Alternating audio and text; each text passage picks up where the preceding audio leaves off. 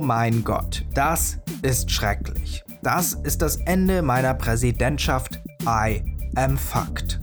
Das sagte US-Präsident Donald Trump, als er erfahren hatte, dass Robert Mueller als Sonderstaatsanwalt ernannt wurde, um gegen ihn zu ermitteln.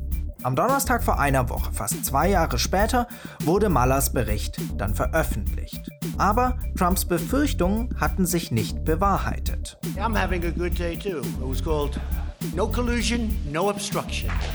Obwohl der Bericht ihn nicht vollends entlastet, wurde er ihm auch nicht existenziell gefährlich. Warum? Darum geht es heute bei Politik mit Schwung. Ich bin Gregor Schwung.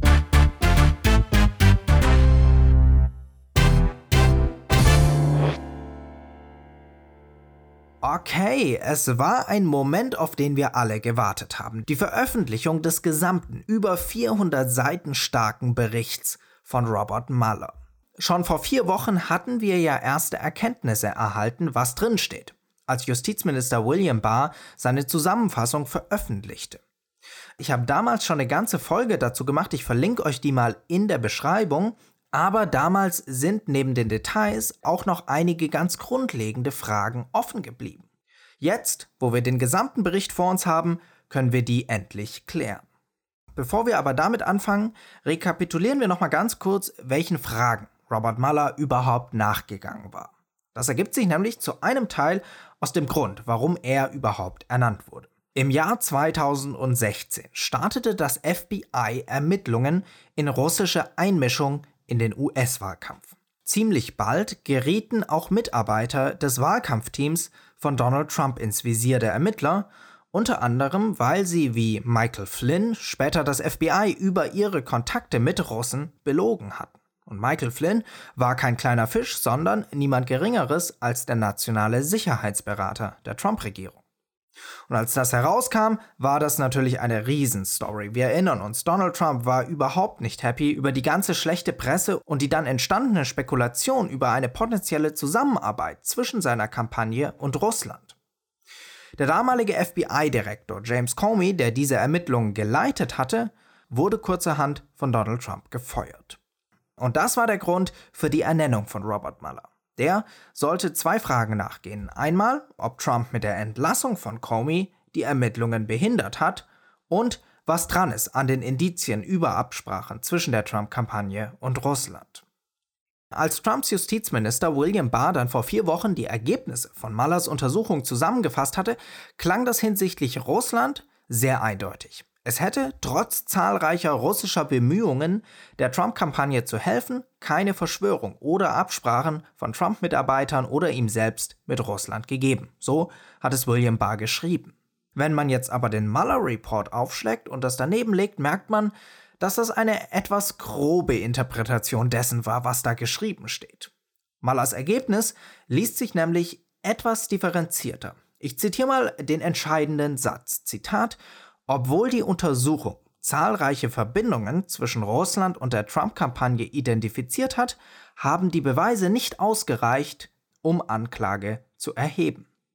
Der Grund also, warum Trump die Mueller-Untersuchung in Sachen Russland überlebt hat, war, weil all die Kontakte und Verbindungen seines Wahlkampfteams zu Russen nicht die Schwelle des Strafbaren überschritten hatten. So hatte Trumps Team die Einmischung Russlands durchaus begrüßt, weil es sich dadurch einen Vorteil gegenüber Hillary Clinton erhofft hatte. Es gab aber nie diese für die Strafbarkeit kritische Vereinbarung, mit der russischen Regierung zusammenzuarbeiten. Und obwohl Mueller über 100 Seiten lang äußerst fragwürdiges Verhalten der Trump-Mitarbeiter auflistet, ist allein das das, was für den Präsidenten zählt. Es gab keine strafbaren Handlungen. Und das macht Donald Trump sich natürlich jetzt zu eigen. Sein Schlachtruf heißt No Collusion, No Obstruction. Der zweite Teil von Robert Muellers Untersuchung, worauf No Obstruction hindeutet, ist allerdings alles andere als entlastend für den Präsidenten. Schon als William Barr vor vier Wochen die Untersuchung zusammengefasst hatte, schrieb er, dass Mueller in Sachen Justizbehinderung zu keinem Ergebnis gekommen sei und er, William Barr, jetzt an Mullers Position feststelle, dass Trump keine Justizbehinderung begangen habe. Aus dem zweiten Teil des Mueller Reports ergibt sich aber jetzt, warum der Sonderermittler keine Entscheidung in dieser Sache getroffen hat. Zunächst listet er mal all die Fälle auf, die für eine Justizbehinderung überhaupt in Frage kommen. Und das sind ganze elf Stück. Da stellt sich jetzt natürlich die Frage, wie das sein kann. Mueller sollte doch eigentlich nur den Fall Comey-Entlassung untersuchen. Aber als Mueller ernannt wurde, setzte Donald Trump alles daran, auch ihn zu feuern. In dem Bericht lernen wir, dass er unter anderem mehrmals den Rechtsberater des Weißen Hauses, Don McGahn, aufgefordert hat, Mueller zu entlassen. Das hat sogar so weit geführt, dass McGahn zurücktreten wollte, weil der Präsident von ihm verlange, dass er, Zitat, crazy shit tun solle.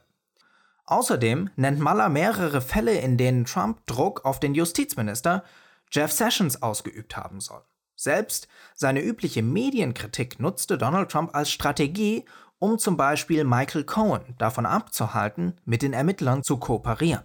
Aber Mueller listet diese Vorfälle lediglich auf und fällt kein Urteil, ob Trump nun Justizbehinderung begangen hat oder nicht. Und das tut er aus zwei Gründen. Zum einen hat das Justizministerium eine Guideline, dass ein amtierender Präsident nicht angeklagt werden kann. Da Mueller dem Justizministerium unterstellt ist, hält er sich daran. Seine Begründung lautet aber auch folgendermaßen. Wenn der Präsident einen Strafprozess vor Gericht führen müsste, würde das seine Amtsausführung erschweren, denn er wäre natürlich immer abgelenkt und müsste sich mit diesem Prozess auseinandersetzen. Natürlich heißt es im Umkehrschluss nicht, dass der Präsident über dem Gesetz steht. Maller schreibt dazu ganz konkret, dass die Verfassung für präsidentielles Fehlverhalten etwas anderes vorsähe, nämlich ein Verfahren durch den Kongress. Und da sind wir dann bei den Folgen des Reports. Teile der Demokratischen Partei verstehen genau das als Aufforderung von Mueller an den Kongress, ein Amtsenthebungsverfahren einzuleiten. Der Grund aber, warum Trump in dieser Hinsicht wenig zu befürchten hat, ist einmal, die Demokraten sind heillos zerstritten, ob das überhaupt sinnvoll ist. Zweitens, es hätte schlicht und einfach keine Aussicht auf Erfolg. Aber Mueller legt auch noch einen zweiten Grund dar, warum er sich dagegen entschieden hat, eine Entscheidung zu fällen. Im Report heißt es dazu etwas technisch, Zitat, die juristischen Standards erlauben es nicht, eine Entscheidung zu fällen. Was also sind die juristischen Standards? Die meisten Versuche, in denen Trump versucht hat, ihn loszuwerden, sind gescheitert. Und zwar, weil die meisten Personen, denen Trump den Befehl gegeben hat, Mueller zu feuern, wie zum Beispiel Don McGahn, sich einfach geweigert haben, diesen Befehl auszuführen. Allerdings ist auch ein Bankräuber, der schon in der Bank steht, es ihm aber doch nicht gelingt, irgendwas zu erbeuten, nicht automatisch unschuldig. Allein der Versuch von etwas kann schon strafbar sein. Im Falle der Justizbehinderung aber muss man dafür wissen, ob der Beschuldigte mit seinem Versuch das Ziel hatte, die Justiz zu behindern. Und um sowas herauszukriegen, hätte Mueller mit Trump sprechen müssen. Eine Vorladung für ein solches Verhör hat es aber nie gegeben. Schon vor vier Wochen haben wir uns hier in diesem Podcast gefragt, warum eigentlich nicht? Und in dem Bericht finden wir jetzt die Begründung von Mueller. Und zwar hatte er befürchtet, dass wenn er eine solche Vorladung ausgesprochen hätte, Trump der natürlich nicht nachgekommen wäre. Und das hätte dann automatisch einen riesigen Rechtsstreit zur Folge gehabt. Der hätte dann super lange gedauert und eine Entscheidung hätte es unter Umständen erst im Wahlkampf vor der Wahl 2020 gegeben. Okay, das war der Mueller Report in möglichst kurzer Zeit. Fassen wir alles nochmal zusammen.